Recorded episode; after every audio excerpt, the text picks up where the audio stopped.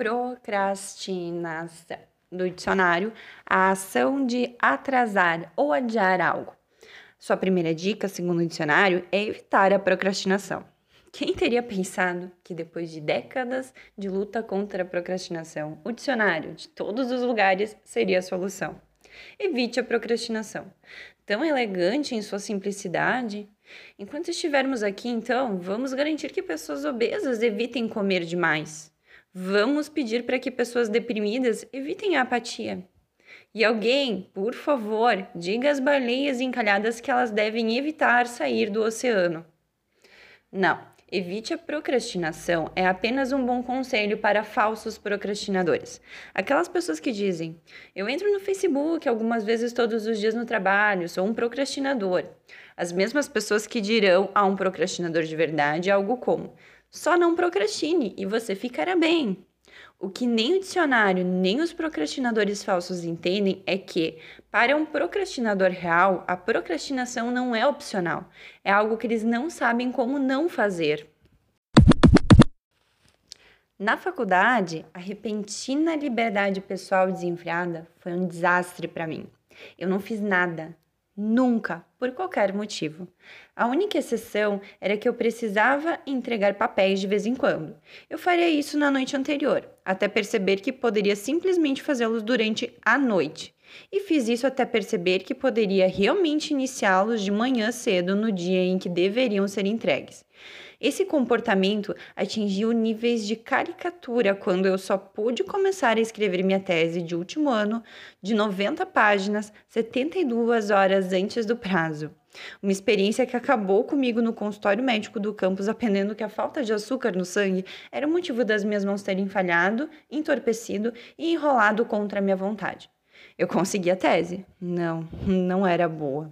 Até esse post demorou muito mais do que devia, porque passei um monte de horas fazendo coisas como ver fotos de uma postagem anterior no desktop abri-la, olhá-la por um longo tempo pensando como ela poderia vencer facilmente em uma luta, depois me perguntando se iria vencer de um tigre em uma luta, depois me perguntando se quem venceria entre um leão e um tigre, então pesquisando no Google e lendo sobre isso por um tempo, o tigre venceria. Eu tenho problemas para entender por que os procrastinadores procrastinam tanto. Vamos começar entendendo então o cérebro do não procrastinador. Cérebro normal possui um tomador de decisão racional. Já o cérebro do procrastinador está coexistindo com um animal de estimação, o macaco de gratificação instantânea. Isso seria ótimo, fofo até, se o decisor racional soubesse a primeira coisa sobre como ter um macaco. Mas, infelizmente, isso não faz parte do seu treinamento e ele foi deixado completamente desamparado, pois o macaco impossibilita que ele faça o seu trabalho. O fato é que o macaco da gratificação instantânea é a última criatura que deveria estar no comando das decisões. Ele pensa apenas no presente, ignorando as lições do passado e desconsiderando o futuro por completo. E ele se preocupa inteiramente em maximizar a facilidade e o prazer do momento atual. Ele não entende o tomador de decisão racional melhor do que o tomador de decisão racional o entende. Por quê? Continuaríamos fazendo essa corrida, ele pensa, quando poderíamos parar, o que seria melhor? Por que praticaríamos esse instrumento se não é divertido? Por que usaríamos um computador para trabalhar quando a internet está ali esperando para ser usada? Ele acha que os humanos são loucos. No mundo dos macacos, ele tem tudo planejado. Se você come quando está com fome, dorme quando está cansado e não faz nada difícil, você é um macaco muito bem sucedido. O problema para o procrastinador é que ele vive no mundo humano, tornando o macaco da gratificação instantânea um navegador altamente desqualificado. Enquanto isso, o decisor racional, que foi treinado para tomar decisões racionais, mas não para lidar com a competição pelo controle, não sabe como lutar eficazmente.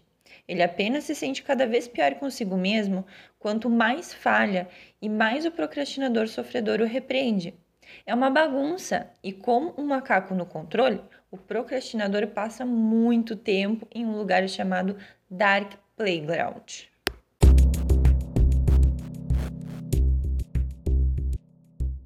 O Dark Playground é o lugar que todo procrastinador conhece muito bem. É o lugar onde as atividades de lazer acontecem em momentos em que as atividades de lazer não deveriam estar acontecendo. A diversão que você tem no Dark Playground não é realmente divertida, porque é completamente imerecida.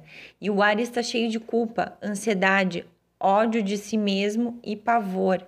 Às vezes, o tomador de decisão racional coloca o pé no chão e se recusa a deixar você perder tempo fazendo coisas normais de lazer. E como o macaco da gratificação instantânea com certeza não vai deixar você trabalhar, você se encontra em um purgatório bizarro de atividades estranhas onde todo mundo perde. E o pobre racional decisório apenas lamenta, tentando descobrir como ele deixou o humano que ele deveria estar encarregado de acabar aqui novamente. Dada essa situação, como o procrastinador consegue realizar alguma coisa?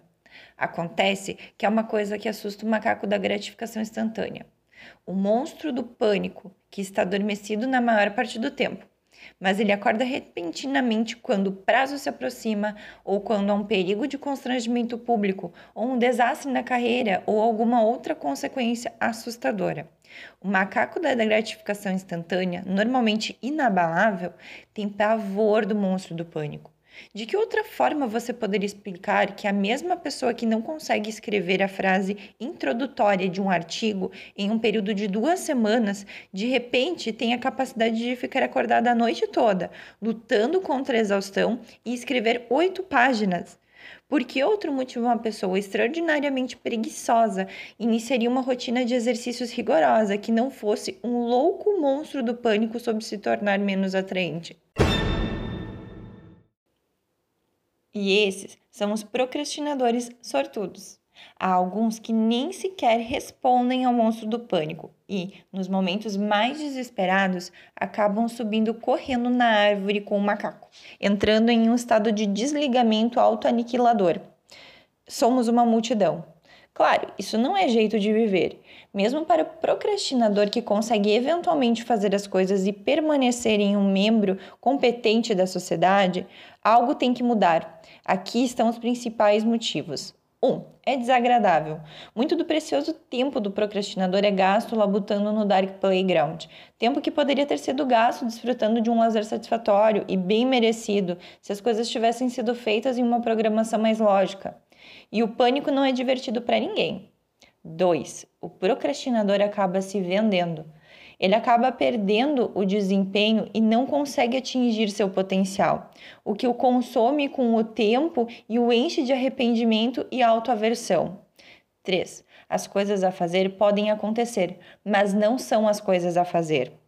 Mesmo que o procrastinador esteja no tipo de carreira em que o monstro do pânico está regularmente presente e ele é capaz de se realizar no trabalho, as outras coisas na vida que são importantes para ele, ficar em forma, cozinhar refeições elaboradas, aprender a tocar violão, escrever um livro, ler ou mesmo fazer uma mudança ousada de carreira, nunca acontecem, porque o monstro do pânico geralmente não se envolve com essas coisas.